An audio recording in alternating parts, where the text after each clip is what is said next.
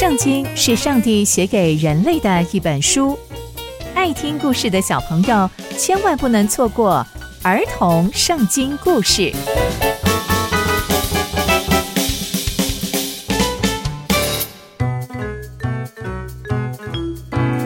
各位亲爱的大朋友、小朋友们，大家好，我是佩珊姐姐。小朋友们，今天佩珊姐姐要跟大家分享的故事是雅哈阵亡。我们在前集中知道。米该亚这位忠心而且诚实的先知，已经劝过亚哈王不要开战，但亚哈王不但不听，还把米该亚关到监狱里面去。那接下来又会发生什么样的事情呢？就让我们继续听下去吧。亚哈王呢，把米该亚关到监狱里面去之后呢，他跟犹大王约沙法。就预备好要到激烈的拉末去了。那大家觉得亚哈王会不会很害怕呢？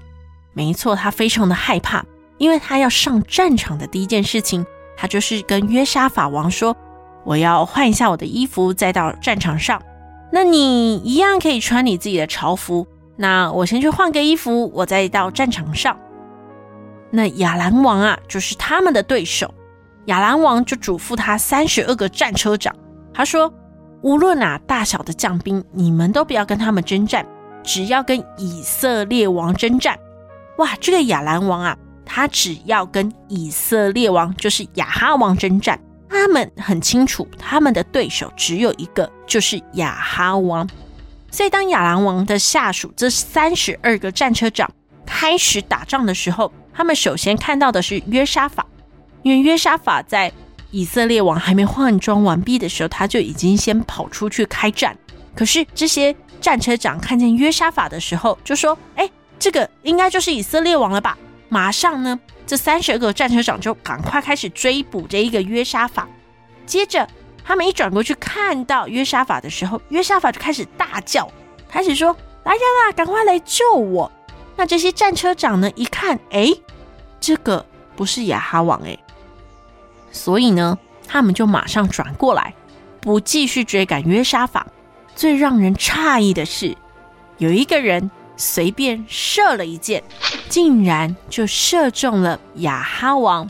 他铁甲跟护胸甲之间的地方，就是在那个连接的地方最脆弱的地方。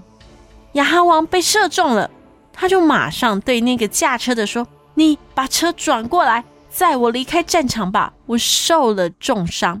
可是战争已经开始了，所以呢，就越来越激烈，越来越激烈。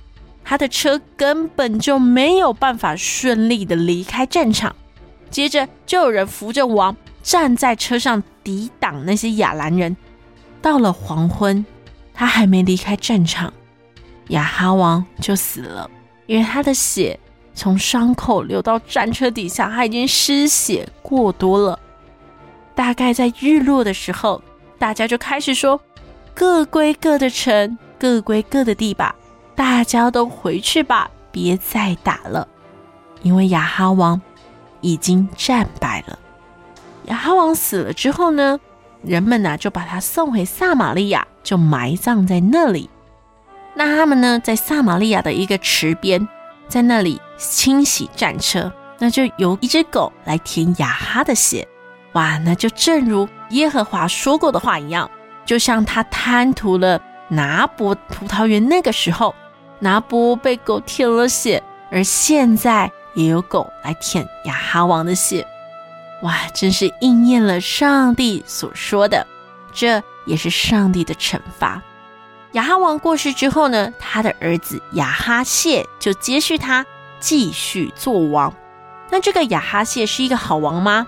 并没有，他只做以色列王两年，因为呢，他仍然呐、啊、做很多上帝不喜欢的事情。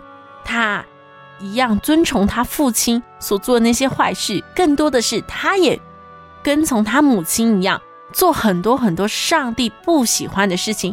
而且他侍奉巴利，敬拜巴利，照着他父母亲教给他的一样，全部都是在惹上帝生气的事情，所以上帝也非常非常不喜欢雅哈谢这个王。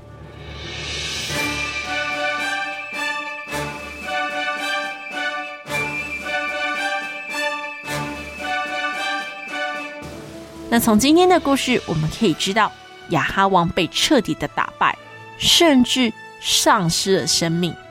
但其实亚哈王是可以避免掉的，因为忠心的米该亚先知已经提醒亚哈王了，但亚哈王就是不听。可是其实亚哈王的内心啊，也是有些许害怕的，所以亚哈王在上战场之前，还先变了装，不想要让人认出来。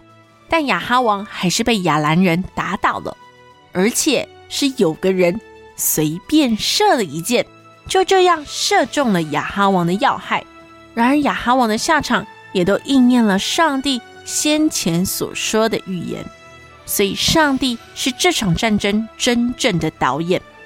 小朋友们，今天的故事也提醒了我们，不要过度自以为是，因为真正的王是上帝。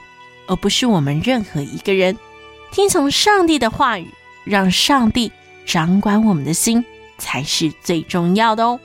那接下来又会发生什么样的事情呢？